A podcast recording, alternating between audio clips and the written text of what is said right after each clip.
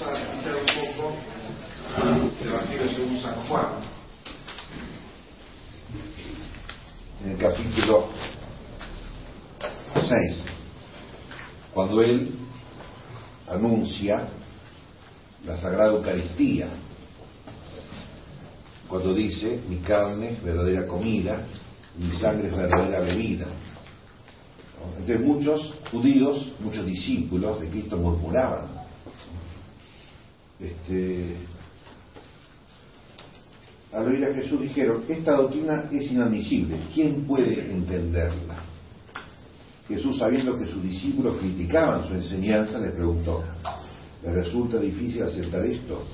¿Qué ocurriría si vieran al Hijo del Hombre subir donde estaba antes? El Espíritu es quien da la vida, la carne no sirve para nada. Las palabras que yo he dicho son espíritu y vida. Pero algunos no creen. Dijo esto Jesús porque sabía desde el principio quiénes eran los que no creían y quién lo iba a entregar. Y añadió, por eso les dije que nadie puede venir a mí si el Padre no se lo concede. Desde aquel momento muchos de sus discípulos se retiraron y ya no lo seguían. Entonces Jesús preguntó a los doce, ¿acaso vosotros también queréis iros? Simón Pedro respondió, Señor, ¿a dónde iremos? Tú tienes palabras de vida eterna. Nosotros creemos y sabemos que tú eres el santo de Dios. Es decir, que la enseñanza de Cristo, en muchos aspectos, no en todos, pero en muchos aspectos es difícil. Porque hace falta amar a Cristo y creer en Él para aceptar muchas cosas que son difíciles. ¿Quién puede entenderlo? Nosotros, claro, como de chiquitos, nos enseñaron la Trinidad, es fácil. De chiquitos nos enseñaron la misa, es fácil. Pero este, a veces es difícil. Es muy exigente, como muchas veces les he dicho, que dice el padre Leonardo Castellani, no hay que hacer la religión más fácil, facilonga. Hay que hacer la religión más difícil, como lo hizo Cristo, más exigente. Como en este caso, los discípulos, muchos ya no lo seguían. Y Cristo no le hizo más fácil la Eucaristía, sino dijo cómo es, si le gusta bien, si no, con gran tristeza para Cristo, pero muchos se fueron. Entonces vamos a ver hoy este, exhortación apostólica del Papa Francisco sobre el amor en la familia. ¿no? La alegría del amor como la actitud. Antes de, de, entrar en el tema, tenemos que tener en cuenta de todas las cosas que, de toda la doctrina que, se nos enseña, qué cosa es magisterio de la Iglesia y qué cosa no. El Papa Benedicto XVI, ustedes recuerdan que escribió dos o tres libros, o sea, un libro en tres tomos sobre la vida de Cristo, llamado Jesús de Nazaret. Eso no es magisterio de la Iglesia. Y él mismo dice, estos son, reflexiones teológicas personales mías, porque fue un gran es un gran estudioso de la teología y un prolífico escritor, etcétera. Pero esos libros, sean buenos o no, no sé, habría que ver. Por más que en la tapa le ponen la cara del Papa, de Benedicto no es magisterio de la Iglesia. Magisterio de la Iglesia tampoco son reflexiones, meditaciones piadosas, ni tampoco discursos, conferencias. Ustedes ven que desde hace muchos años, Pablo VI y antes de Pablo VI, todos los miércoles el Papa sale por el balcón en la Plaza San Pedro y hace un speech de cinco minutos, diez minutos. Y eso no es magisterio de la Iglesia. Magisterio de la Iglesia es cuando el Papa tiene intención, y se ve por, por cómo lo explica, de decir cuál es la doctrina de la Iglesia Católica, en este caso en, las cuestiones de la moral familiar, de la doctrina familiar. Cuando el Papa quiere expresar eso, la doctrina católica, y este, en, una, en una expresión universal, por eso decía, cuando habla desde el balcón, no es magisterio de la iglesia, Cuando habla en el avión, como le gusta al Papa Francisco, con los periodistas, no es magisterio de la iglesia de ninguna manera. Cuando habla por teléfono, tampoco es magisterio de la iglesia, imagínense. Por eso el arzobispo de Córdoba dio una, una expresión, hay una exageración en la Francisco manía. Es verdad, porque el problema es que es argentino. Usted imagínense en Polonia, cuando eligieron a Juan Pablo II, los polacos estaban locos de alegría. Y a todos los lugares, todos los lugares donde estuvo Carlos Boitillo le ponían una placa. Aquí estuvo Juan Pablo II, aquí nació, aquí pisó. Y con Ratzinger lo mismo. La casa donde vivió Ratzinger, hay una placa. Aquí nació el Papa Benedicto XVI. Y con Francisco lo mismo. Allá en, Buenos Aires, en la casa de él hay una placa. Aquí nació Papa Francisco. Bueno, son cosas onceras de los cristianos piadosos, fervorosos, pero ojo con la Francisco manía, ¿no? y con la Benedicto manía, y con la Juan Pablo manía, y con la Pablo VI manía y todo, ¿no? Porque el magisterio de la Iglesia, efectivamente, es algo muy serio y no es cualquier cosa que el Papa diga. Tiene que ser un documento por escrito, este, donde no donde él, plantee cuestiones personales, meditaciones personales, piadosas, sino donde esta es la doctrina católica, la Iglesia Católica. Entonces, este, además, el magisterio, ustedes saben muy bien que está el tema de la infalibilidad. Es decir, que el Papa o un concilio son infalibles solamente en cuestión de fe y de moral. Por eso la vez pasada cuando el Papa publicó ese documento, Laudato Si, que tiene toda una primera parte que habla de cuestiones científicas, del calentamiento global y del agua potable. Y eso no es infalible, de ninguna manera. Son cuestiones totalmente opinables, de las cuales eh, la cual el Papa no sabe nada, porque no estudió astronomía, ni geografía, ni... Y muchos científicos dicen, no, está muy equivocado, y otros dicen, sí, tiene razón. No es magisterio. Y mucho menos no es infalible, o mucho más, no es infalible al ser temas que no tienen nada que ver con la doctrina católica. Pero además, para que sea infalible, tiene que este, expresar o confirmar, mejor dicho, una tradición. Como ponemos siempre el ejemplo de la Inmaculada Concepción de María, los cristianos, o sea, los santos y los doctores de la iglesia y los padres de la iglesia, desde el principio dijeron María es inmaculada. Eso siempre se enseñó. Incluso los orientales ortodoxos también.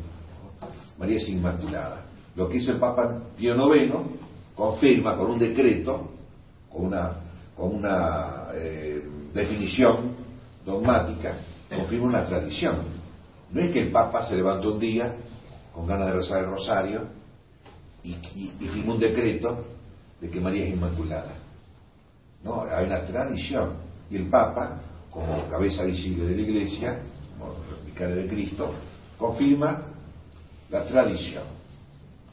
Y por eso, en la cuestión del magisterio, este, digamos, cuando a lo largo del tiempo, de los siglos, los diversos papas que han habido han afirmado la misma doctrina, en el tiempo, en los siglos, entonces eso también tiene la característica de la infalibilidad.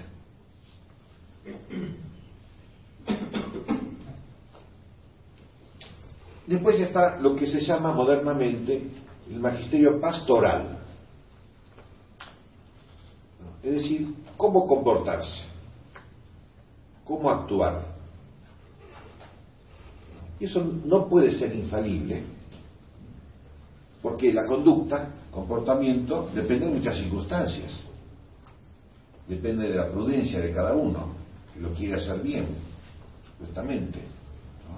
Entonces el Papa, por ejemplo, en cuestiones de la doctrina de la Iglesia, el magisterio da principios generales, universales, mejor dicho, pero acá los que somos viejos nos acordamos cuando hubo el conflicto con el Bigle, con Chile, entonces el Papa Juan Pablo II envió un cardenal para que no nos peleáramos con los chilenos. Y entonces el argumento de algunos políticos era, ah, lo dijo el Papa, hay que hacer que... Y no, el Papa no dijo nada. La cuestión general no hay que pelearse por cuestiones limítrofes, no sé qué. Hay un principio general, universal, pero la aplicación prudencial depende, lógicamente, de la prudencia de cada uno, de las circunstancias. Por eso digo, en la cuestión pastoral o disciplinar, para que se lo llame así, no, es, no puede ser infalible el magisterio del Papa o de la Iglesia, porque además puede cambiar. Fíjense, este, supongamos en, cuando fue la reforma protestante, había conflictos teológicos, algunos, los utracuistas, protestantes, digamos, en general, decían, bueno, los laicos, y también lo decía Lutero, los laicos tienen que comulgar con el cuerpo y con la sangre. ¿Por qué solamente los sacerdotes y no los laicos? Y entonces, por el concilio de Trento, dice, no, lo que pasa es que en la Eucaristía, en la hostia consagrada, está el cuerpo y está la sangre también. Entonces, para oponerse a esa falsa doctrina de Lutero, y los ultracuistas, manda el concilio de Trento que los laicos no pueden comulgar con la sangre de Cristo, solamente con el cuerpo de Cristo. Porque en el cuerpo está contenida la sangre el alma y la divinidad. Es una cuestión pastoral, disciplinar, que puede cambiar con el tiempo. Lo que no cambia es la doctrina católica, que efectivamente en la hostia consagrada está también la sangre de Cristo. Eso es así siempre, desde, desde, que Cristo instituyó la Eucaristía hasta el último día, es así, no, no, no hay otra. Pero la disciplina la pastoral, como lo llaman ahora, o la, práctica cotidiana, digamos, puede cambiar. Por eso digo que eso, ese magisterio pastoral no tiene la característica de la infalibilidad. Puede equivocarse. Este, o por lo menos, si puede equivocar, este, podemos decir, si estudiamos el tema, podemos decir, en esto el Papa se equivocó. Digo si estudiamos el tema, porque desgraciadamente leemos los diarios. No sé si hay algún periodista acá presente, pero que me perdone. Leemos los diarios y los diarios parece son los grandes comentadores de, la encíclica del Papa. Y entonces, este, claro, el argentino que está cambiando el mundo. El argentino que está haciendo una revolución en la iglesia. El porteño que abre las puertas que antes estaban cerradas. Son todos los comentarios que escuchamos o que leemos. Y son comentarios de periodistas, no que, no es que periodismo sea malo, pero como dice el padre Castellani, que era periodista el padre Castellani, el periodista, el novelista y el jesuita utiliza la mentira para mayor gloria de Dios. Era, periodista y era jesuita y era novelista Castellani, ¿no? Es decir, esos comentarios que no hay que dar ni cinco de corte. Porque de entrada no le crean. Puede ser que alguno comente un poquito mejor, ¿no? Pero en general el periodista no tiene estudios teológicos ni nada parecido, tiene estudios periodísticos. Y este, fácilmente puede suceder, y sucede, que tergiversan las noticias para mayor gloria de Dios para engañarnos o para hacernos creer lo que fuera. Entonces el Papa abrió la puerta a los divorciados. Fíjense, este documento, esta exhortación apostólica, tiene, deben ser 200 páginas. Y en los diarios hablan de dos cosas nada más. Que el Papa abrió la puerta a los divorciados. ¿Y todo lo demás qué? Nadie dice nada. O sea, los, medios de comunicación no hablan porque dice cosas que son están bastante bien, digamos así. Y la para su molino. Por eso no todo lo que dijeron los diarios y todos los comentarios de internet también y en las páginas católicas también. Si uno no leyó todo esto, que entonces que no haga comentarios. Yo voy a hacer comentarios porque lo leí, tuve que leerlo, ¿no? Pero si no, no le crean a nadie. Ni a mí tampoco me crean. Ustedes tienen que leerlo. Porque yo voy a decir un montón de macanas, pero este, de buena voluntad. Pero léanlo, si no, no. Bueno, otra cosa iba a decir este, respecto de este documento del Papa. Eh, dice el cardenal Burke, o Burke, como dicen los yanquis, no es magisterio de la Iglesia, es una serie de meditaciones y reflexiones personales del Papa sobre cuestiones de la familia. Este, por ejemplo, cita acá Jorge Luis Borges. Y no es que Jorge Luis Borges sea un padre de la Iglesia, ni un doctor de la Iglesia, eso. En fin, hace una cita pequeña de Borges, ¿no? O cita Mario Benedetti. También, este, no es que Mario Benedetti quede incorporado a la doctrina católica, porque lo cita el Papa. son cuestiones personales del Papa. Bueno, si a usted le interesa, leanlo, si no, no, lo lean, no, se pierde nada porque no es magisterio. Aunque diga muchas cosas que son verdad y otras que no sé, que habría que verlo y leerlo y profundizarlo, a ver si sí o si no. Pero como no es magisterio de la Iglesia, es una exhortación ¿sí? Es distinto cuando, cuando dice, bueno, es una encíclica donde expresa la doctrina católica. Esto es una exhortación apostólica, es decir, una exhortación a cómo hay que comportarse, como decía al principio, pastoral o disciplinar, donde no entra la infalibilidad, porque entra lo prudencial y las circunstancias que cambian. ¿no? Por ejemplo, es muy distinta la situación o las circunstancias de la vida familiar en Alemania que en Argentina, aunque cada vez, cada vez vamos progresando más, me parece. O, este, como decían durante el sínodo, este, los oídos africanos hicieron unas declaraciones muy interesantes, muy apropiadas. Dicen, no, en África es así, así, así. Entonces el cardenal Casper dijo, a mí no me interesa lo que pasa en África. Lo quería matar después.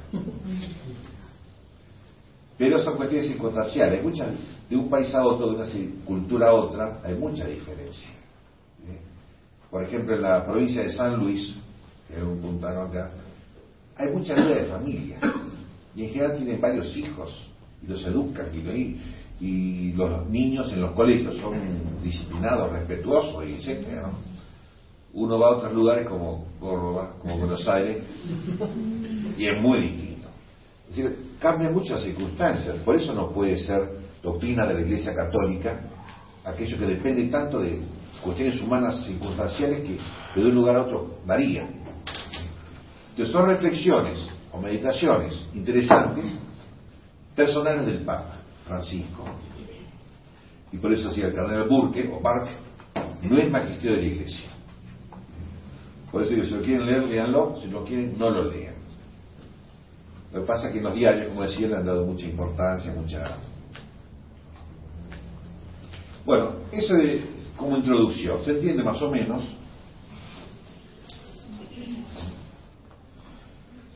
Es un documento largo, una exhortación. En el número 3, fíjense cómo es tan opinable esto que dice el Papa, opinable que puede estar de acuerdo o no estar de acuerdo. Dice, recordando que el tiempo es superior al espacio. Utiliza muchos símbolos o metáforas que se pueden interpretar de, diversas maneras o por ahí no se entiende nada que quiere decir. Porque el simbolismo tiene esa característica de esa ambivalencia o polivalencia. Esto nunca, nunca entendí que quiso decir el Papa, porque ya lo dijo en otra encíclica. El tiempo es superior al espacio.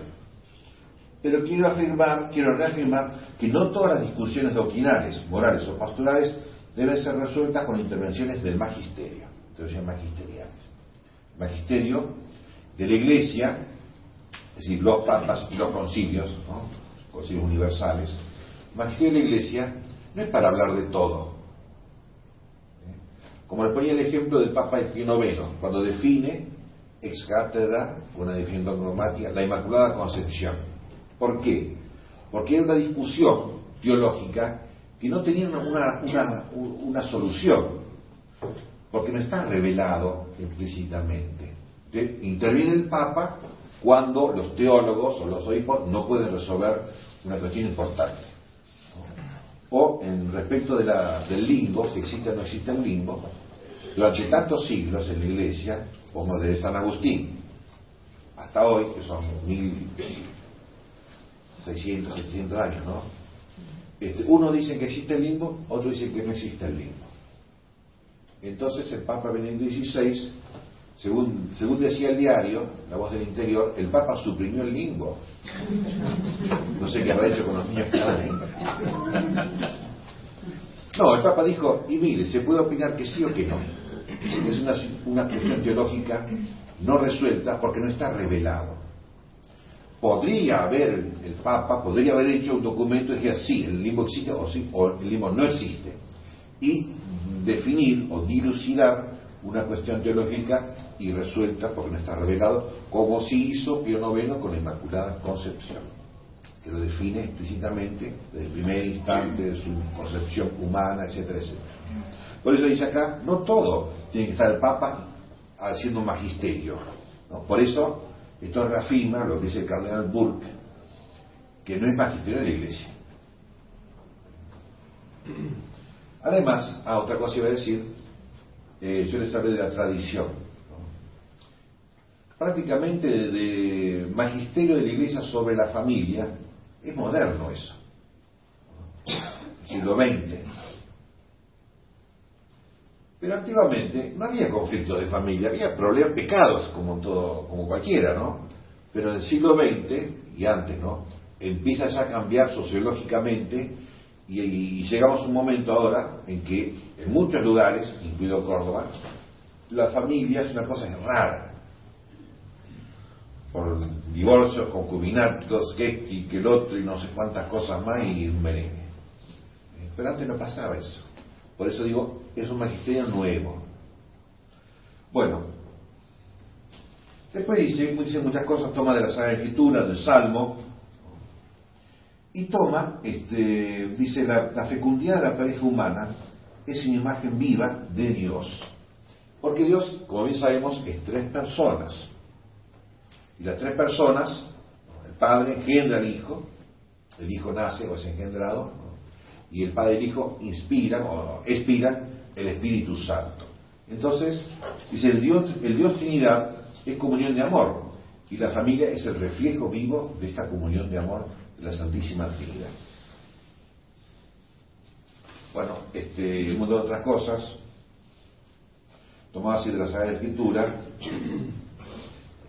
un tema que toca muchas veces el Papa, que es opinable y es raro, la ternura como una virtud, la ternura del abrazo. Y es de sangre italiana el Papa.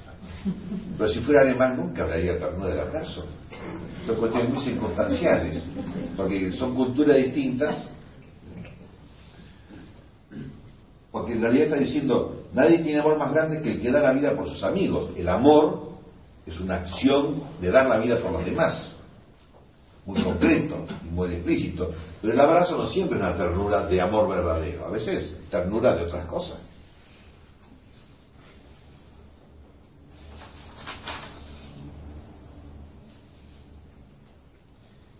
Situación actual de la familia.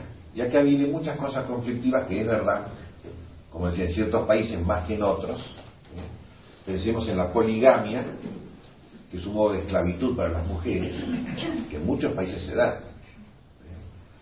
El divorcio, los hijos, como dice por aquí, los hijos huérfanos con padres vivos, que peor que huérfanos con padres muertos. Pero este, el cambio antropológico, el cambio antropológico-cultural de hoy influye en todos los aspectos de la vida y sobre todo en la familia. Habla, insiste mucho, este, como en otros documentos, sobre el individualismo. Pero yo eh, digo otra cosa, y que me disculpe el Papa, ¿no es cierto? Porque el problema no es el individualismo, sino el relativismo, que tanto hablaba el Papa Benedicto XVI, y el egoísmo. Porque puede haber un relativismo y un egoísmo comunitario. Como muchas veces les, he hablado de Hegel, y para Hegel, que era básicamente ateo, digamos así, para Hegel la verdad consiste en el consenso de la comunidad. Y ese consenso de la comunidad es un relativismo egoísta comunitario, que puede ser, puede ser mucho más grave que el individualismo egoísta y relativista. Pero lo, malo es eso, el relativismo, que no hay una verdad real, sino que nosotros la inventamos. Y el egoísmo, es la falta del amor. Y por eso para Hegel, que es que se basa, la vida social, la vida humana, se basa en el consenso comunitario, para que no existe el amor. Sobre el consenso, con eso es suficiente. O sea, cualquier cosa vale mientras esté consensuada.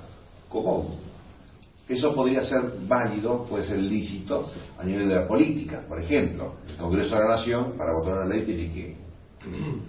Pero lo social lo familiar no, es, no se basa en el consenso. Y hay una expresión del Santo Evangelio, San Juan sobre todo, no hay que ser del mundo, ojo. Y el Papa lo refiere, no hay que estar a la moda.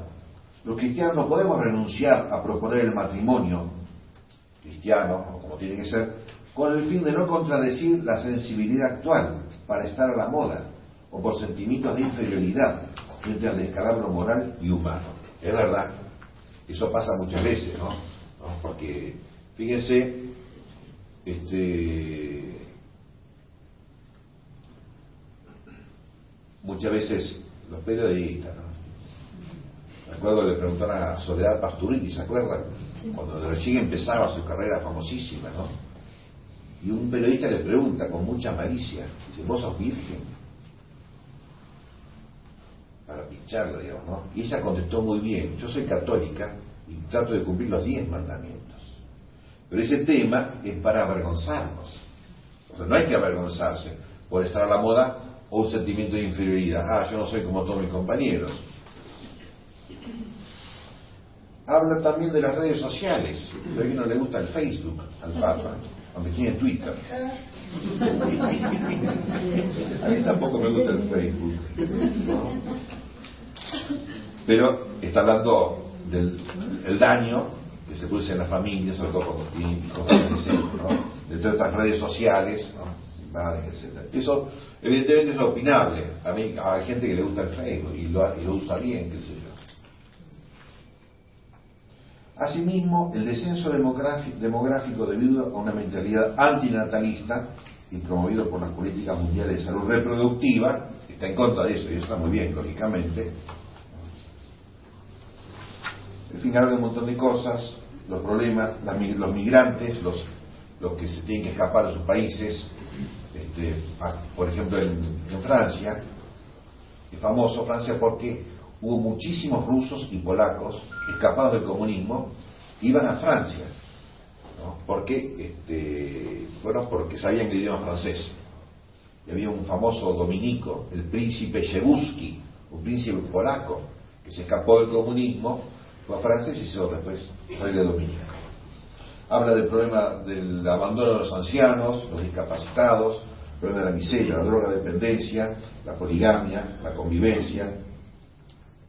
En varios países la legislación facilita el avance de la multiplicidad de alternativas. Es uno con una, una con una, uno con uno, este, uno con no sé qué, con dos, con tres. De manera que un matrimonio con nota de exclusividad indisolubilidad y apertura a la vida, que son las características del matrimonio verdadero, termina apareciendo como una oferta anticuada entre muchas otras. Es una situación real, y también en Argentina.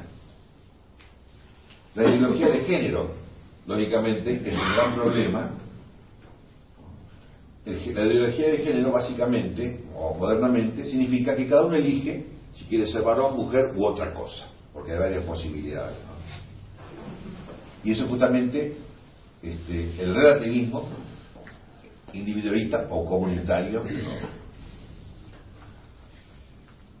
Dice una frase que ya le donde la toma. Dice, el sexo biológico y el papel sociocultural del sexo, es decir, sexo y género, se pueden distinguir, pero no separar. Porque es cierto, hay una función social de la mujer o del varón.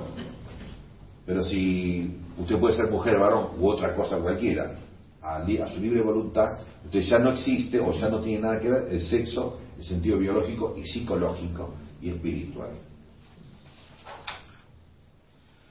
Bueno, habla de Cristo, lógicamente, la Sagrada Familia de Nazaret, los documentos de la Iglesia, familiares consorcios, el Concilio Vaticano II, la Humanevita de Pablo VI, tan importante, Evangelio Nunciandi, Deus Caritas Est de Papa Benedicto, Caritas in Veritate, etc. Y va, llegamos acá al sacramento del matrimonio. Repite las tres las características del matrimonio cristiano, entrega total, fidelidad y apertura a la vida.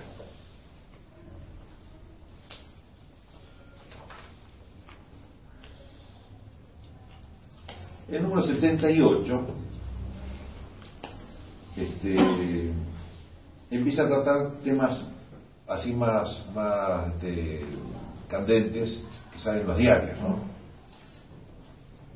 La mirada de Cristo inspira el cuidado pastoral de la iglesia hacia los fieles que simplemente conviven, los que están en concubinato, quienes han contraído matrimonio solo civil, que ya distinto, es un matrimonio civil, aunque en las sociedades o en los países como Argentina, donde existe civilmente el divorcio y la facilidad para divorciarse, el casamiento por civil realmente es un concubinato legal, porque es totalmente eh,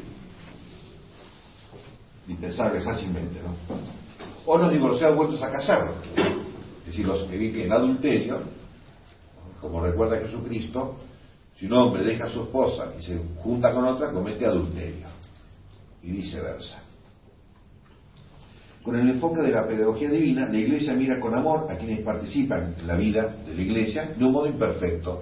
Porque son católicos, son católicos. Para dejar de ser católico hay que negar los dogmas católicos. Pero un católico que vive en pecado sigue siendo católico por más que viva pecado mortal, por más que sea un asesino, un asesino múltiple y esas cosas de las películas, sigue siendo católico. Pertenece a esa católica por más pecados que acumule.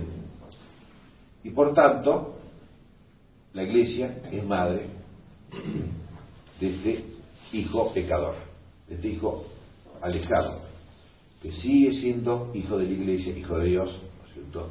Aunque este, viva pecado mortal, sin la gracia santificante, y todo lo que implica del, alejamiento de Dios. Participa en la vida de la iglesia de un modo imperfecto y pide para eso la gracia de la conversión. Lógicamente, porque ustedes recuerdan siempre cuando Cristo, eh, cuando habla con adúltera, por ejemplo, cualquiera de los milagros que hace Cristo, pero no pequen más. ¿Eh? Porque, en definitiva, el mensaje de Cristo es para la conversión. Porque para poder unirse a Dios en esta vida y en la otra, por supuesto, hay que arrepentirse de los pecados. Por eso la pastoral de la iglesia, en el caso este, ¿no? la pastoral familiar, digamos así, los, concubinos, los casados por sí, los adúlteros, la pastoral es buscar o incitarlos o llevarlos a la conversión. Les infunde valor para hacer el bien, para hacerse cargo con amor el uno del otro y para estar al servicio de la comunidad en la que viven y trabajan. Cuando la unión alcanza una estabilidad notable mediante un vínculo público, por el casamiento por civil, puede ser vista como una oportunidad para acompañar hacia el sacramento en el matrimonio allí donde sea posible. En la pastoral familiar está eso. las parroquias muchas veces pasa de personas que, se, que regularizan su matrimonio, que ya estaban juntadas de 20 años y al final se casan. Y está bien. Frente a situaciones difíciles, como hay muchas, Siempre es necesario recordar un principio general. Los pastores, por amor a la verdad, están obligados a discernir bien las situaciones. Esas son las familiares consorcio de Juan Pablo II. Por amor a la verdad. Por eso les leí al principio el texto de Cristo. Cristo no, no, no, no, no suprimió, no, no negó o no endulzó la verdad sobre la Eucaristía. No, por amor a la verdad, y más en ese caso, dijo las cosas como son.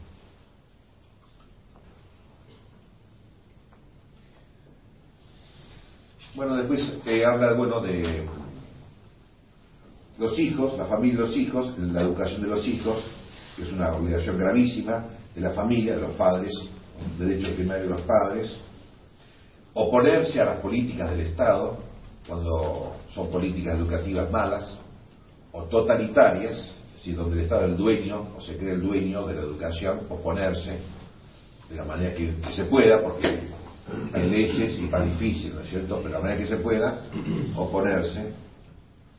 Después hace un comentario al himno de la caridad de la primera carta a los Corintios, sobre la el amor es paciente, servicial, no es envidioso, es amable, etcétera. Meditaciones piadosas, que lean a ustedes por su cuenta. La alegría y la belleza del matrimonio, casarse por amor, que es tan importante lógicamente, insiste mucho en la pastoral al familiar, a los jóvenes, si los que se van a casar o los que quieren conseguir a alguien para casarse, la pastoral que les, enseñe bien las cosas este, y lógicamente el amor cristiano, la caridad cristiana, que ser la fuente de eso. El diálogo que es tan importante, nuevamente tener gestos de preocupación por el otro y demostraciones de afecto, como digo, es de la sangre italiana y no de sangre alemana o rusa. El mundo de las emociones, educar las emociones o las pasiones, porque el amor sano, digamos, no suprime las pasiones, sino que las educa. La vida sexual también tiene que estar educada, subordinada al amor verdadero. Después habla, bueno, de... Acá hay una cosa en la cual no estoy de acuerdo, usted discúlpenme. Es importante ser claros en el rechazo de toda forma de sometimiento sexual, esclavitud. Por ello conviene evitar toda interpretación inadecuada del texto de la carta a los Efesios de San Pablo, donde se pide que las mujeres estén sujetas a sus maridos. San Pablo se expresa así aquí en categorías culturales propias de aquella época, pero nosotros no debemos asumir este ropaje cultural. Discúlpeme, pero hay cuestiones culturales extrínsecas a la persona, como usar el pelo largo o usar el pelo corto, usar aritos o no usar aritos, usar alpargatas, usar zapatos, que las casas sean altas, sean bajas, son cuestiones culturales extrínsecas que son opinables, que dependen de la época, eso está todo bien. Pero hay cuestiones que son intrínsecas a la persona y a la moral de las personas, como esto, el orden que debe haber en el matrimonio, la mujer debe obedecer a su marido y el marido debe amar a su esposa y tratarla bien. Pero desde la Revolución Francesa, y antes, ¿no es cierto? De la Revolución Francesa explicitan somos todos iguales. Entonces la mujer no tiene que obedecer a nadie. Y por eso, en muchas ediciones de la Biblia, el libro del pueblo de Dios, la Biblia latinoamericana y tantos otros, ¿no? Este texto de San Pablo lo traducen mal, según digo yo a propósito, ¿no? Y pone, la mujer debe respetar a su marido. Y también tiene que respetar al vecino. No, la mujer tiene que obedecer, sujetarse a su marido. Y el marido tiene que amar a su mujer. Es una cuestión cultural extrínseca del modo de peinarse. Es una cuestión eh, moral de la naturaleza humana. Y acá dice ese, comentario, este, que no estoy de acuerdo. El amor, dice eh, Juan Pablo II, el número 162,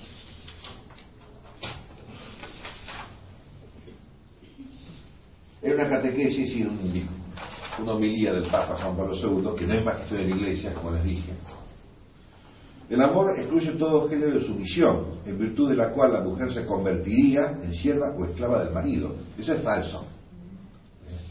Porque escúcheme, usted, si ustedes trabajan en una empresa, tienen que obedecer al patrón.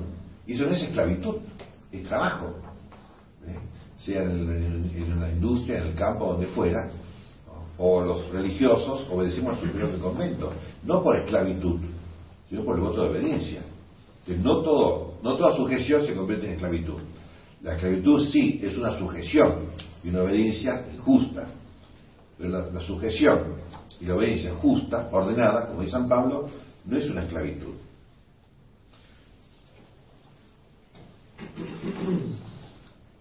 Hace una, una alabanza de la virginidad, la virginidad civil, digamos, y la virginidad religiosa. El celibato, lógicamente que parte de la vida dentro de la iglesia. Los hijos, recibir una nueva vida, el don de un nuevo hijo. Número 167. Las familias numerosas son una alegría para la iglesia. Pero, una vez dijo el Papa, en el avión, no puede ser que tengan tantos hijos como los conejos. Aunque tengan tres hijos está bien. Eh, eh, eso del avión es lo más trucho que existe, discúlpenme, ¿no es cierto? Pero acá dice bien, las familias numerosas son una alegría para la iglesia. Bueno, habla de la educación de los hijos, de la el, amor de madre y de padre, la adopción, para los que no pueden tener hijos, la adopción y el, la, digamos así, la, el ofrecerse para ayudar en orfanato, en, la obra de, caridad, o de solidaridad, como dicen ahora, pero de, caridad y misericordia.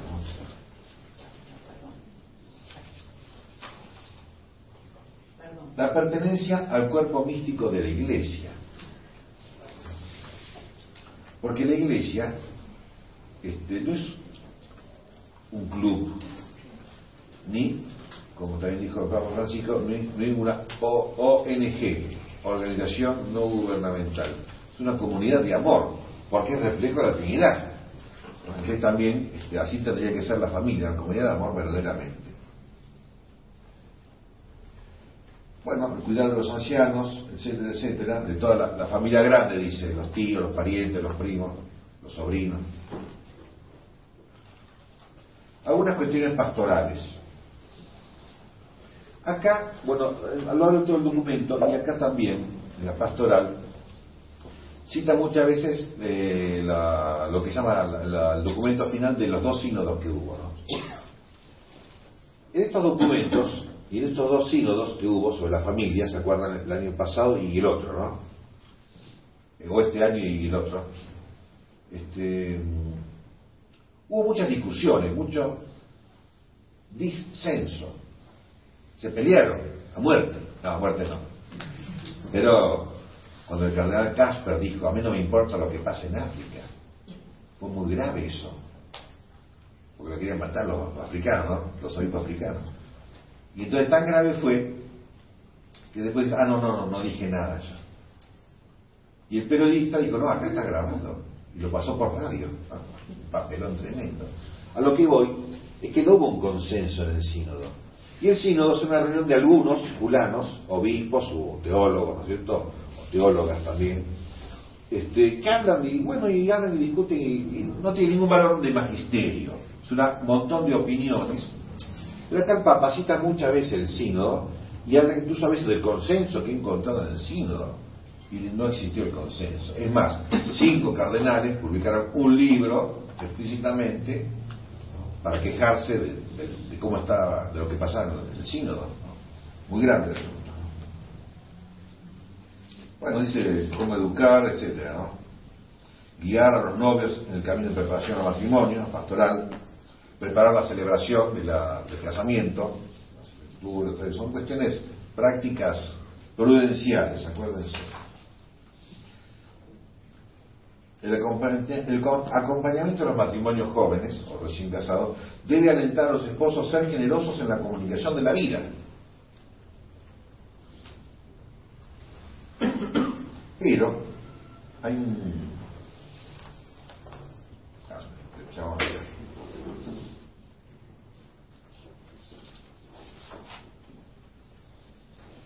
Iluminar crisis, angustias y dificultades. Está bien. Viejas heridas, rupturas, divorcios. Número 243. A las personas divorciadas que viven en nueva unión, sí, en adulterio, es importante hacerles sentir que son parte de la iglesia, que no están excomulgados. Como dicen los diarios, lo cual no significa que pueden comulgar eucarísticamente. Que no están excomulgados significa que no están echados, expulsados de la iglesia. ¿No? Este, sobre todo, hablando de la excomunión, más bien se refiere a sacerdotes religiosos. ¿no? Cuando un sacerdote, por ejemplo, dice que Cristo no es Dios, el obispo tiene que excomulgarlo, porque está negando una verdad de la fe fundamental, básica. Excomulgado significa no puede participar de ninguno de los sacramentos. Y el sacerdote no puede celebrar ninguno de los sacramentos, ni misa, ni confesión, ni nada. Por una cuestión grave. Por tanto, los que viven adulterio no están excomulgados, están en pecado mortal. Pero, como ustedes bien saben, los diarios dicen, ah, si no están excomulgados, pueden comulgar en la. Y no dice eso. Pueden participar, dice, eh, estas situaciones ¿no? un atento discernimiento y un acompañamiento con gran respeto, evitando todo lenguaje y actitud que les haga sentir discriminados y promoviendo su participación en la vida de la comunidad. Para la comunidad cristiana, hacerse cargo de ellos, de los divorciados vuelta a casar, no implica un debilitamiento de su fe y de su testimonio acerca de la indisolubilidad matrimonial. Es más, en ese cuidado expresa precisamente su caridad. Están en adulterio, pero no están excomulgados. Siguen siendo católicos, como decía, cualquier pecado mortal nos priva de los sacramentos, hasta que no nos arrepintamos y nos corrijamos, pero seguimos siendo católicos. Habla de los, los, eh, los casos de nulidad matrimonial. Nulidad matrimonial no es lo que dicen los diarios, sino nulidad matrimonial significa que dos, eh, fulano de tal, dos personas, una buena mujer, se casan por la iglesia, pero este, como un caso que conocí en Santa Fe, este, el muchacho era enfermo mental. Entonces cada tanto, cada dos meses, daba la, la locura, de los papás que hacían, lo encerraban al nene. Y la novia no se enteraba, dice, no, está de viaje. Y bueno, la novia le creía que le decían los suegros, ¿no? Yo que los suegros hacen. Hubo Se engaño. casaron, ¿eh? Hubo engaño. Claro, un engaño grave sobre la personalidad de este muchacho. Se casaron y al vivir todos los días juntos, ahí se da cuenta que a los dos meses el muchacho no sé bueno qué pasaba, etcétera, ¿no? Entonces, como hubo un engaño en cuestiones graves que hacen a la vida familiar justamente, ¿no? Entonces, ahí no hubo matrimonio, no hubo sacramento del matrimonio, aunque ellas se han casado por civil, han hecho la fiesta y todas las cosas, ¿no? Porque el matrimonio este, no es un contrato de- laboral, este, sino, digamos así, un contrato amoroso. Y si hay un engaño en algo tan grave, ahí no hay amor. Y por eso este, está la posibilidad de ir al obispado de cada diócesis tramitar, hacer el trámite y decir, me pasó esto, esto y esto. Y hay sacerdotes que han estudiado el tema, ¿no es cierto?, que son a la vez abogados y jueces, que determinan si sí o no. Por eso dice el Papa, ¿no? este, el año pasado creo que el otro, ha sacado dos documentos, votos propios, este, para que estos trámites de nulidad no tarden 20 años ni 10 años, que sean una cosa... y que pueda ser resuelto en cada diócesis. ¿Por qué? Porque en cada diócesis el obispo es el vicario de Cristo para esta diócesis y no tiene por qué actuar el Papa. Solamente en cuestiones que no se pueden resolver, interviene el Papa, Roma, ¿cierto? Pero si el obispo lo puede resolver, lo tiene que resolver el obispo.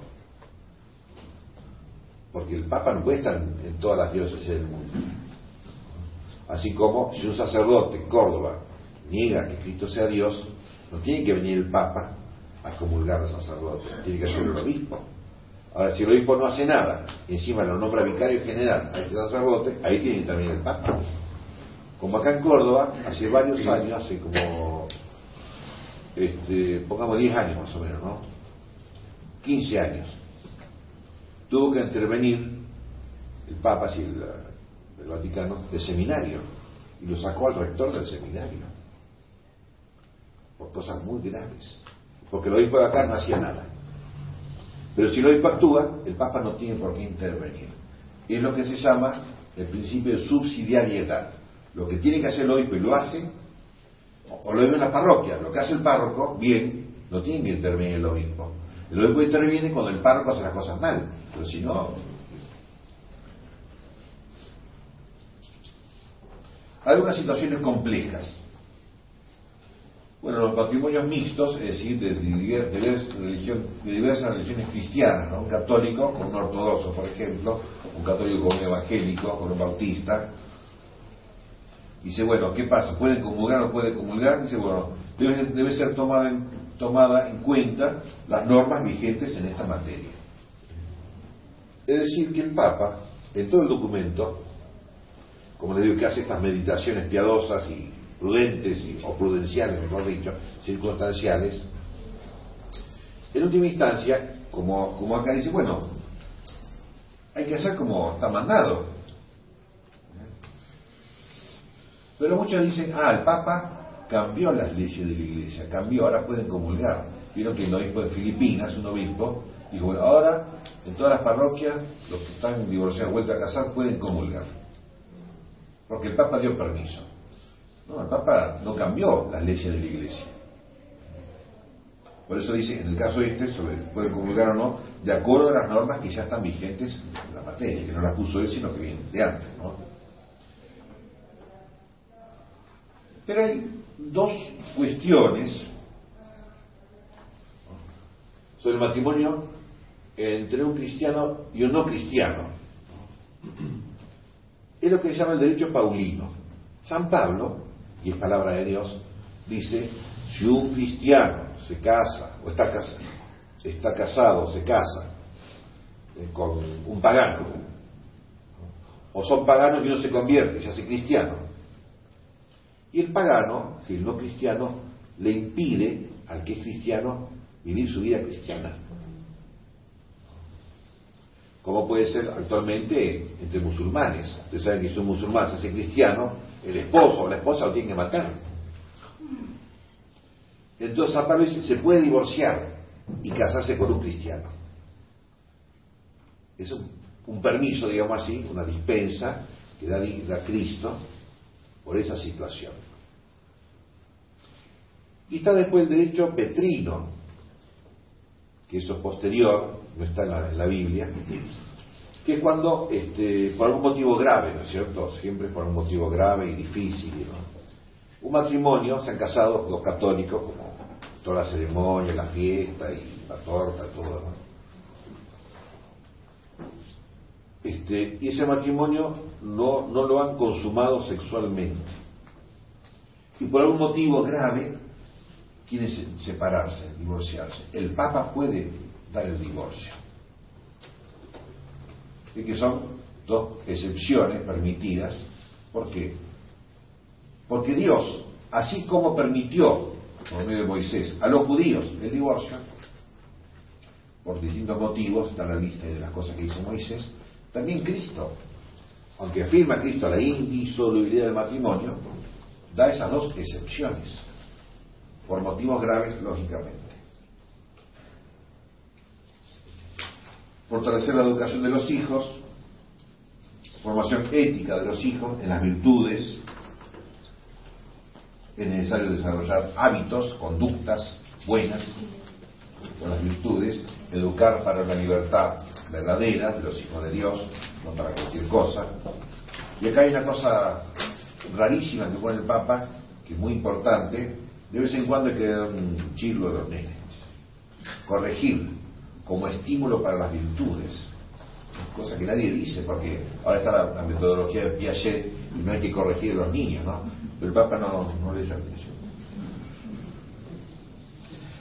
La vida familiar como contexto educativo. Educar en los valores humanos y cristianos, en las virtudes. La socialización, y tanto hablan la- las pedagogas. La familia es el lugar de la socialización y del adquirir conductas sociales de virtudes, ¿no? Y no la escuela. La escuela es secundaria, es- está en segundo lugar. Educar para la ecología, bueno, para el planeta. La educación sexual, virtuosa, porque sabemos que en la Argentina hay leyes de educación sexual en los colegios, que son cualquier cosa. No, un sano pudor, un santo pudor, la castidad, transmitir la fe, no esperar que los niños vayan a catecismos para enseñarles la religión.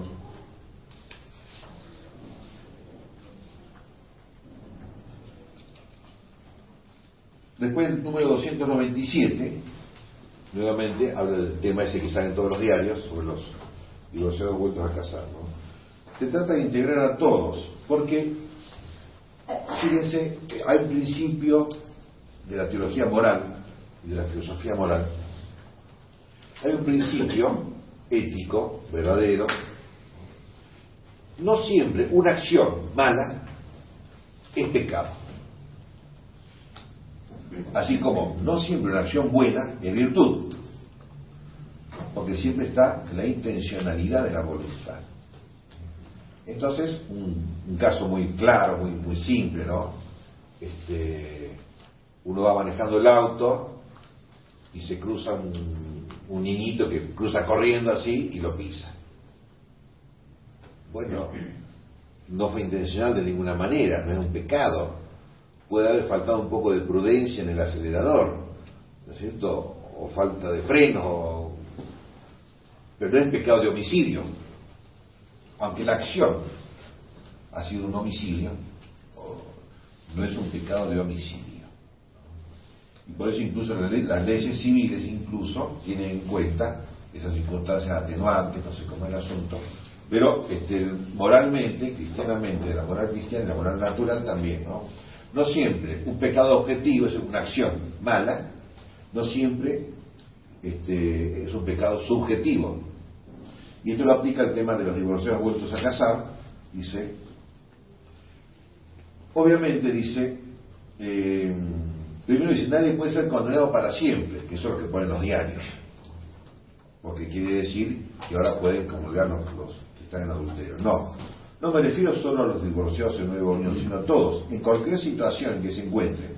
Obviamente, si alguien ostenta, si está en un pecado objetivo, como el adulterio, como si fuera el ideal cristiano, no. O quiere imponer algo diferente a lo que enseña la iglesia, no puede, dar, no puede pretender dar catequesis o predicar. Un sacerdote que dice que el adulterio no, tiene nada de malo, no puede predicar. El obispo tendría que ocuparse de quitarle el permiso de predicación a ese sacerdote. ¿no? Y en ese sentido hay algo que lo separa de la comunidad. Porque el consenso comunitario no es cristiano, es hegeliano, es ateo.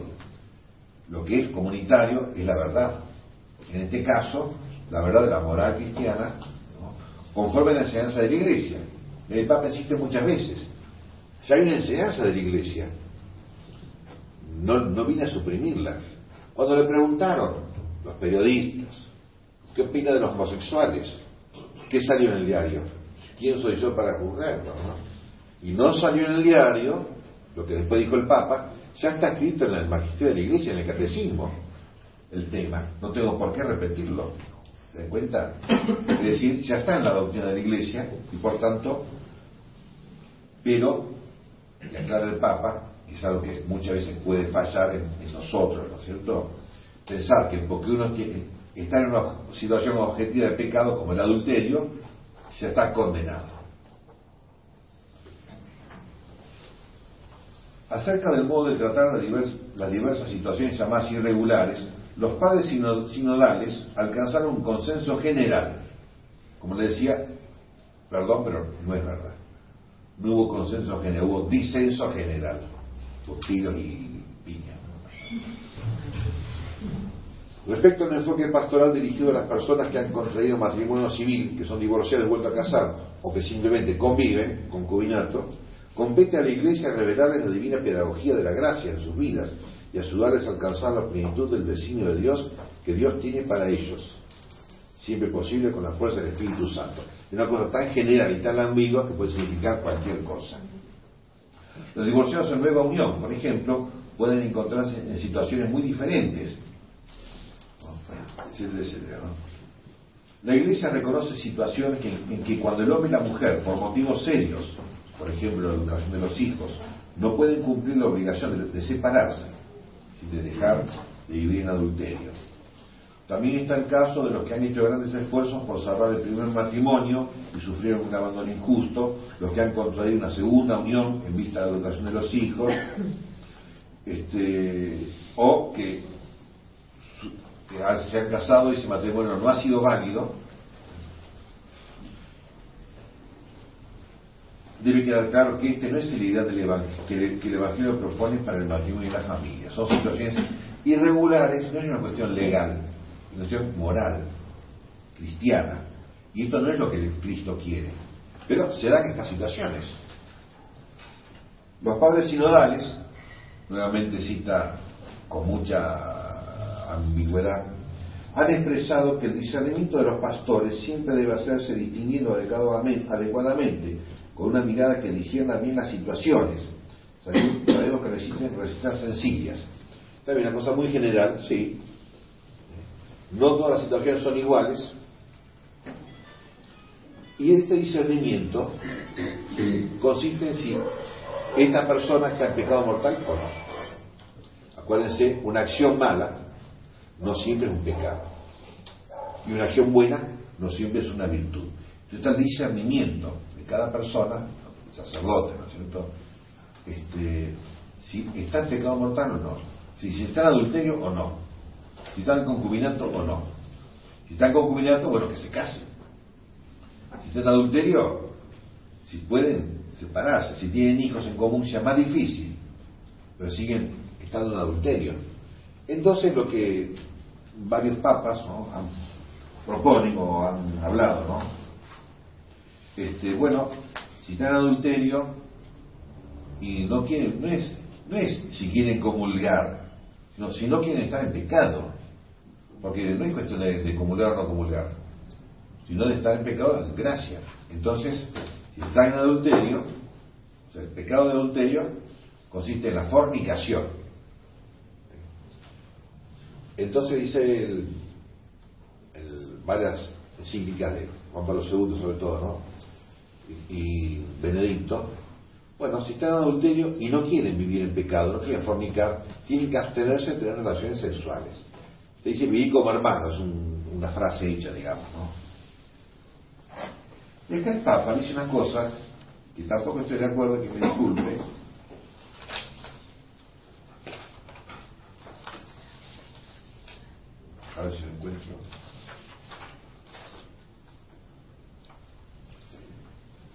Eso, eso de, vivir en castidad dentro de la situación de adulterio, digamos así, de la familia de consorcio, de Juan Pablo II. Y dice el Papa Francisco, en estas situaciones muchos, no sé quiénes son esos muchos, conociendo y aceptando la posibilidad de vivir como hermanos que la Iglesia les ofrece, destaca que si faltan algunas expresiones, expresiones de intimidad, puede poner en peligro, no raras veces, el bien de la fidelidad y el bien de la prole, de los hijos. Es difícil la castidad conviviendo en la misma casa, ¿no es cierto? Pero está la gracia de Dios, hay una acción divina. Y si quieren vivir en gracia de Dios, y rezan, ¿no es cierto? Y ponen los medios necesarios, etc., es posible, porque Dios actúa. Si es posible, el voto de castidad de los religiosos, el celibato, los sacerdotes, es posible también la castidad en esta situación que no es matrimonio, que es adulterio. Claro, si el sacerdote no reza, no hace penitencia, no cumple su función que tiene que cumplir, o religioso, entonces no puede. Y el matrimonio es lo mismo. Si no rezan, no era, no se puede. Por eso dicen muchos, dicen que no se puede. No sé quiénes son los muchos, pero Dios dice que sí se puede.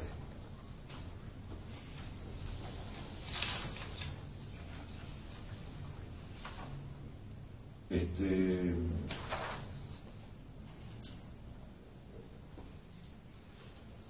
la misericordia pastoral. Y acá el Papa, como hizo al final del sínodo, no sé si el primero o el segundo, es una cuestión así medio ambigua, dice, bueno, este, hay circunstancias atenuantes en la conciencia, circunstancias psicológicas, históricas e incluso biológicas.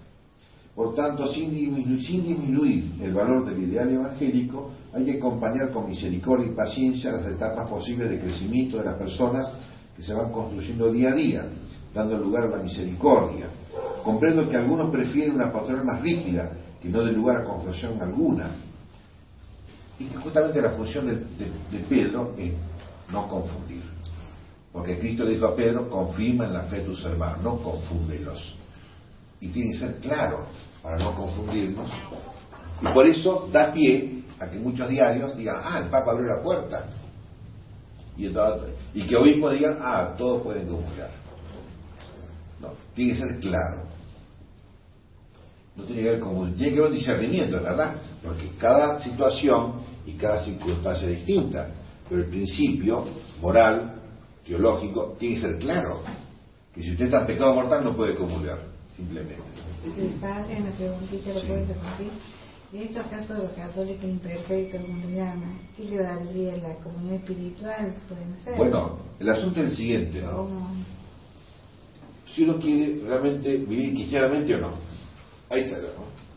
¿Por qué? Porque muchos tantean este, ¿Por qué no podemos comulgar nosotros? Yo quiero comulgar. Bueno, si quieres comulgar, arrepentí de tus pecados. Como Cristo le dijo a la adúltera y tantas situaciones, vete y no peques más. Pero piensa, no, comulgar, porque todos comulgan, yo quiero comulgar. Para demostrar que, que yo lo que quiero. O para demostrar que, que todo vale. Y no, lo que hay que predicar es la conversión el arrepentimiento, que es difícil, es como dejar de fumar, es difícil, pero yo dejé de fumar varias veces. Porque es difícil, ¿se da cuenta? Y acá lo mismo, es difícil. Bueno, pero está la intención, está el deseo verdadero de ser fiel a Cristo. Entonces luche, rece, confísese cuando todas veces que haga falta, pero tiene que estar la intención verdadera. Pero si no está la intención, digo, no, si estoy en adulterio, sigo en adulterio, está el Papa da permiso ahora, es para decir que sí, no es para, no porque quieren unirse a Dios. Porque unirse a Dios no hace falta comulgar. La unión con Dios es por la vida de la gracia santificante, no por el, también por los sacramentos, ¿no es cierto? Pero si no puede comulgar, igual puede unirse a Dios, si quiere ser santo. Este, etcétera, etcétera. Cita, por ahí pasó que no, lo leí, esa poesía de Mario Benedetti, que una poesía medio sonsa, pero no importa. Bueno, no sé si... Forse cuando se está en adulterio, como decía usted, se caprichan y comulgan siempre. Ah. ¿Qué pasa con eso? Casi mucho. Bueno, la religión, si uno se encapricha con las cosas de Dios, ya es medio grave, ¿no? Porque un pecado más además del adulterio y la fornicación, está agregando el encapricharse con las cosas de Dios, es como un sacrilegio, puede ser sacrilegio también, ¿no? Si lo hacen por desprecio a la iglesia o por desprecio a la comunión también, ¿no? es muy grave. Porque ya le digo, ¿no? Si quieren comulgar porque quieren estar unidos a Dios, bueno, arrepiéntase de los pecados. Pero si no se arrepiente de los pecados, por más que comulgue 20 veces, 20 veces por día, no se une a Dios. Al contrario, como dice San Pablo, el que comulga estando pecado mortal come su propia condenación, es un pecado más. Por eso tiene que ser arrepentido. ¿Qué dice? Que hay algo más grave que eso, que hay hay personas que consultan con el sacerdote y el sacerdote le, Le da permiso. les dice, sí, nuestro vos sufrió Bueno. mucho y ahora tenés una nueva pareja. Bueno. Es más, ese sacerdote le dicen, Eso, eso, este, si vos- eso hace mucho sucede eso. Sí. Hace mucho, no es nuevo. no, Hace mucho, ¿no? Este, y es una situación muy difícil porque uno, el laico confía en lo que tiene el sacerdote. Está la conciencia. Fíjense cuando el Papa habló por, por teléfono con una fulana que le había preguntado si podía comulgar estando en adulterio, ¿no? El Papa le dijo, sí, no sé la- cómo son las circunstancias, ¿no? Te van a dar otra parroquia que no te conozco. Bueno, algo, algo de eso dijo, ¿no? Bueno, pero escuchen un poquito. Entonces, pero después, en, en un reportaje que hacen la persona, a la mujer esta, le dice, bueno, ¿y usted fue a comulgar? Dice, no, no me siento digna de comulgar. La conciencia, por más que el sacerdote o el papa te diga que sí, la conciencia es la voz de Dios. ¿Qué dice? Lo que hace mucho que no se escucha es la advertencia a no meterse en semejante embrollo. ¿A cuál de todos los Al embrollo de meterse en una segunda pareja después de haber Ah. tenido un fracaso previo. Eh, yo creo que hay una falencia por ese lado que ha generado muchas de estas situaciones este, que tal vez debieran eh, verse de una forma Sí. más seria en cuanto a la prevención de la caída en esta situación de la cual para mucha gente es muy difícil salir después. Sí. Eso este, es culpa de los obispos. Porque ustedes fíjense en Córdoba y en muchos lugares del país y del mundo, ¿en qué consiste la pastoral familiar, la pastoral matrimonial, como he conversado con el hombre, ¿no? Una reunión el sábado antes de casarse, están tres horas charlando con el... Y esa es la preparación al matrimonio. Entonces se casan y fracasan. Y lo más lógico que fracasen. ¿Por qué? Porque no hay una pastoral de preparación al matrimonio. ¿Y cómo? Está la televisión, está el internet, está esto. Entonces, muchos llegan a casarse este, sin saber qué están haciendo. Simplemente, ¿eh? se se lo hacen fácil. Se lo hacen Y. Se bueno, porque es más trabajo para el párroco hacer cinco, cinco reuniones en vez de una. Entonces hacen una. Y ahí meten todo. Y con una reunión no pasa nada.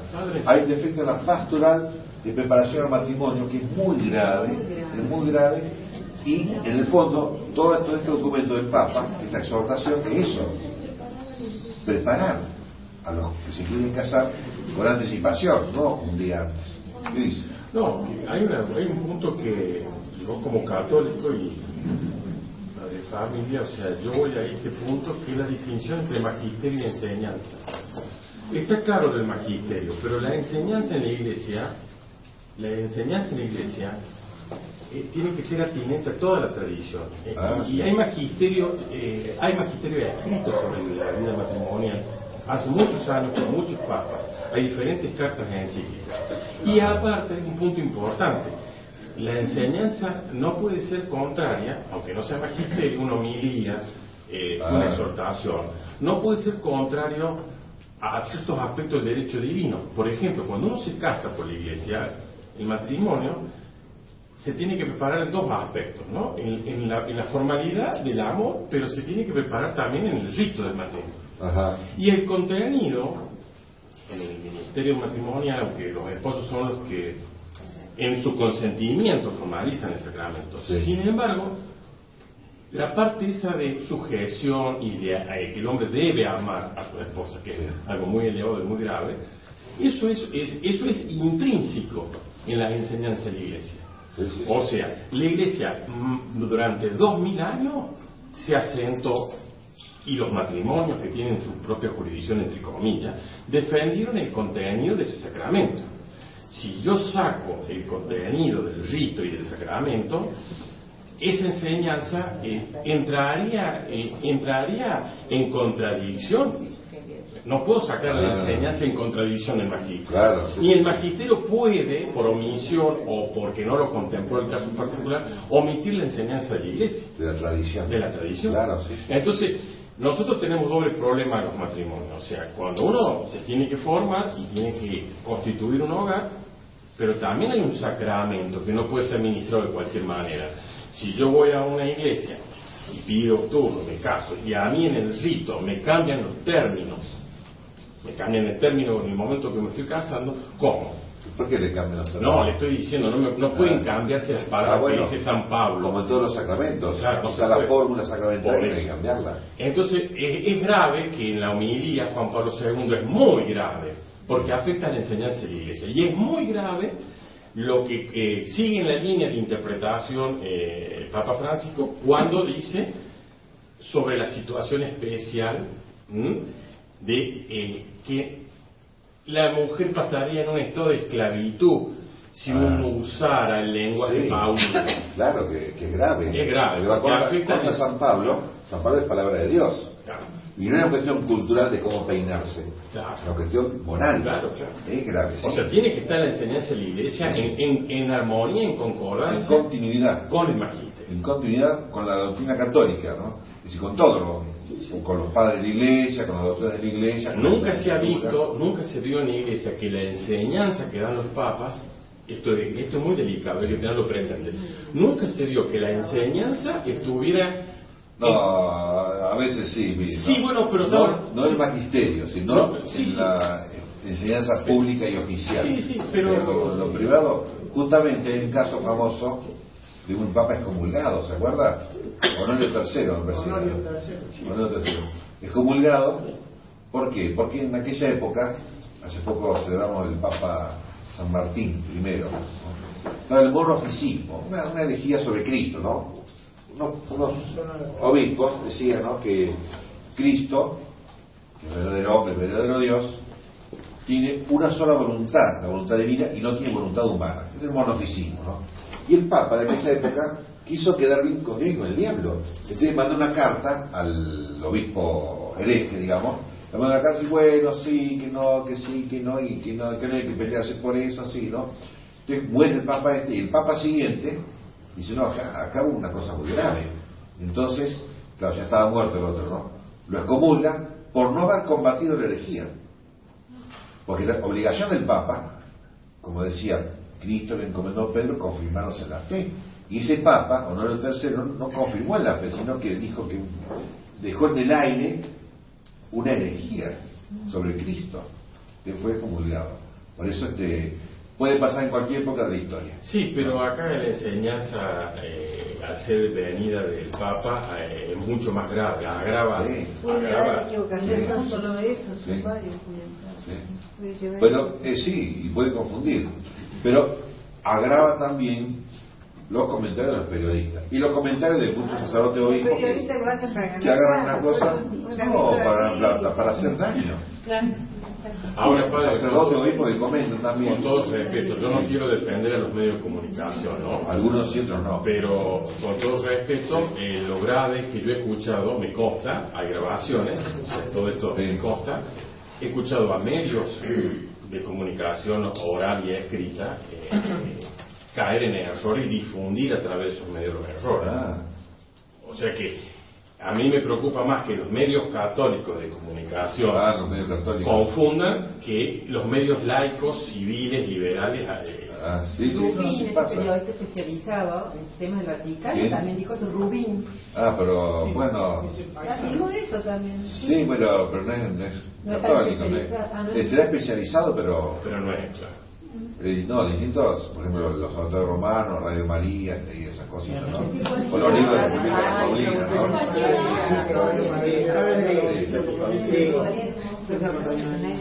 No es fácil, como usted dice, el, el tema y el análisis de un documento tan largo. ¿no? Es largo, sí. Eh, pero este, algo en, no solamente los diarios, sino como decía, otros, eh, por ejemplo, el, el padre que es de Sí. católica, que usted lo, lo considera que tiene cierta autoridad, Sí, sí. ¿cierto? Bueno, ha señalado ciertos aspectos y otros. Bueno, eh, yo le, le voy a hacer, voy a leer alguna cosa, si usted me permite. ¿De quién? ¿De No, de- del documento.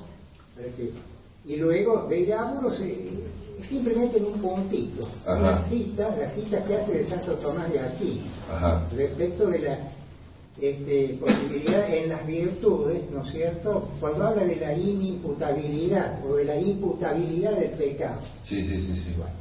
Eh, Pirauro dice, la cita, y, y dice que lo que dice Santo Tomás está incorrectamente aplicado, Ajá. porque no se refiere al caso de un pecado, Claro. caso de las virtudes, porque un, dice, un santo puede ejercitar algunas virtudes y otras no, Claro, pero no por un pecado. pero no por un pecado. Claro. En cambio, el Papa lo aplica al caso de una obra mala, de un pecado. Claro. Está mal, mal situado.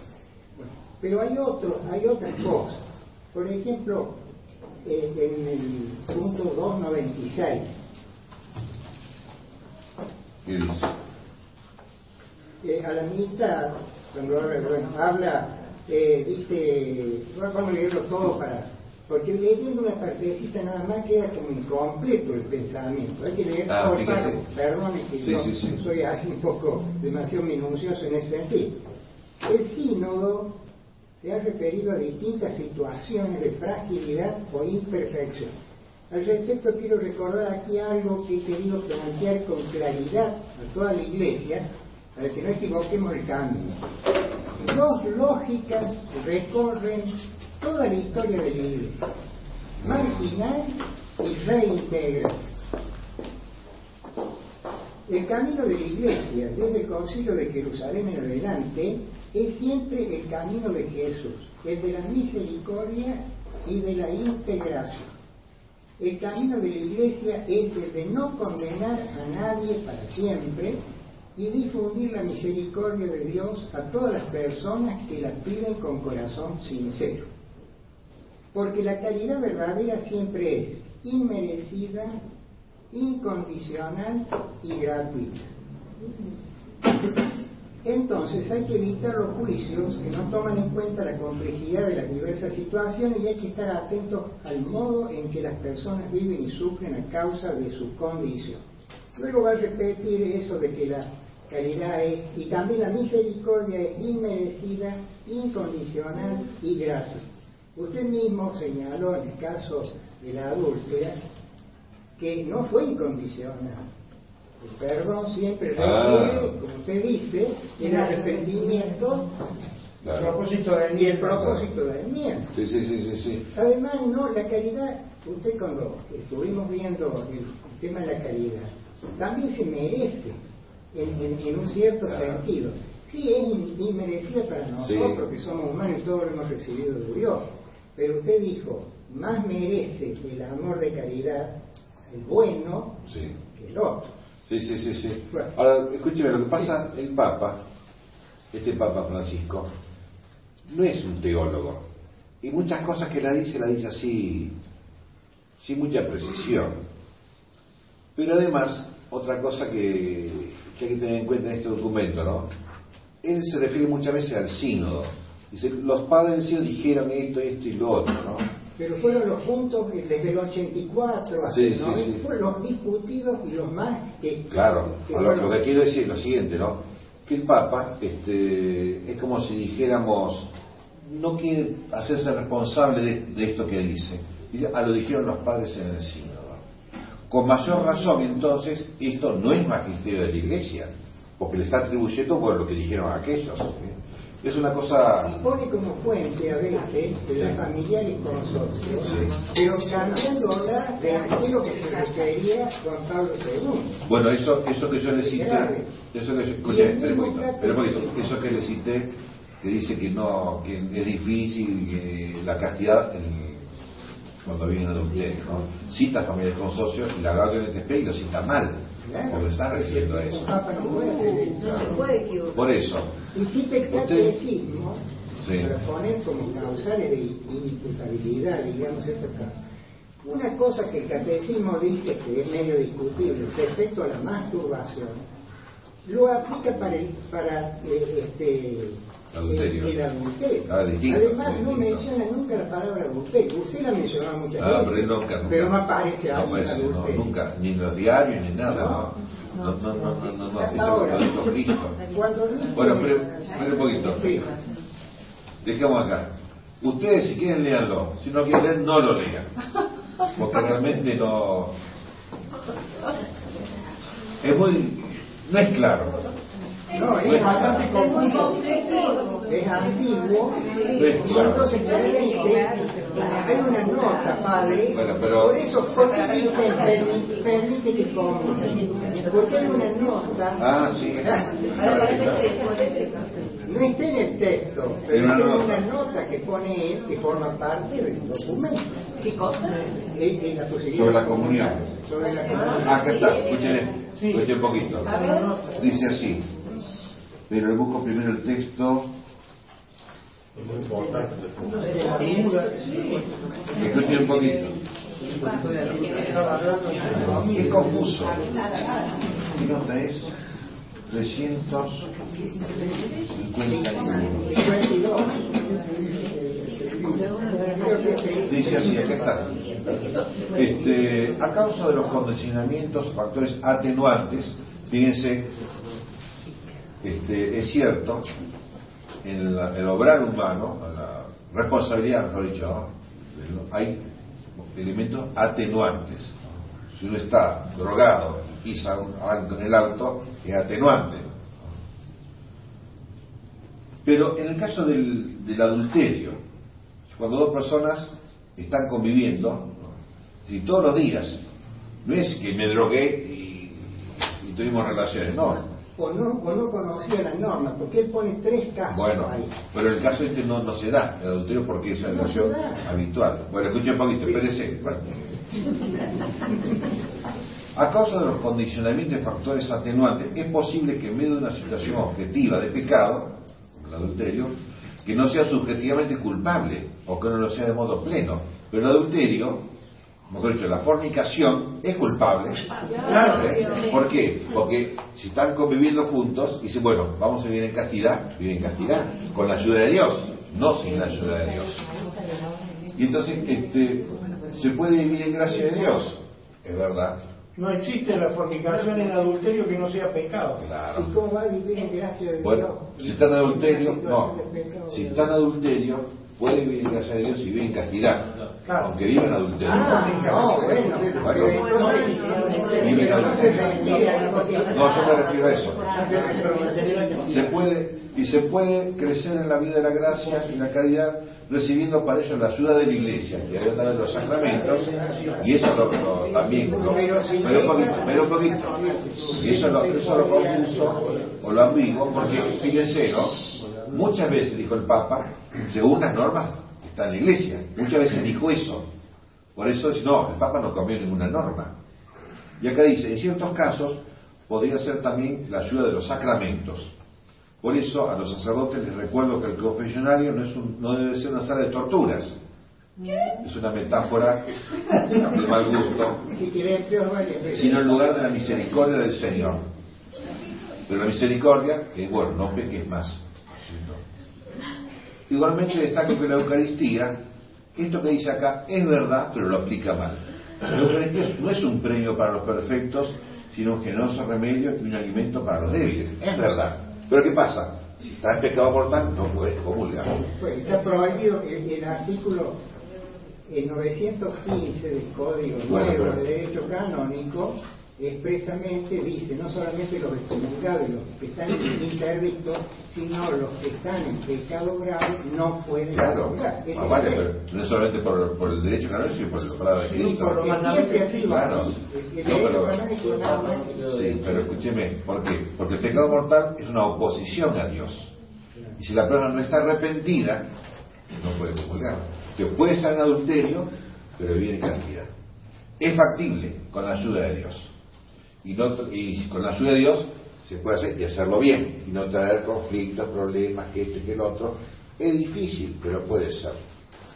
Por eso está la ambigüedad, como le digo, bueno, siempre dice, bueno, según las normas que están en la iglesia, eso lo repite siempre, pero después pone otras cosas que, que parecen Que claras. confunden. Confunde, y de ahí se agarran muchos para estar a favor o en contra. ¿Pero está comprometido el Papa o quiere quedar bien con todos? No sé, pero el asunto, le digo, si no quieren no lo lean, no es un documento importante, no es magisterio de la iglesia. Tiene consecuencias. Tiene consecuencias. Pero las consecuencias ya la, he tratado de explicarlo, así que no hace falta que lo lean. Este no es un documento para, para estudiar y formarse y ser más católico. Es para complicarse la vida. ¿no? Lean, miren. Bueno, pero usted dijo, usted dijo que Cristo vino a hacerlas difíciles. Difícil, pero no confusa. No, bueno, pero entonces sí hay que leerlo y hay que estar consciente de esto Bueno. porque, porque hay que hacerla difícil. Es que es difícil. O sea, la condición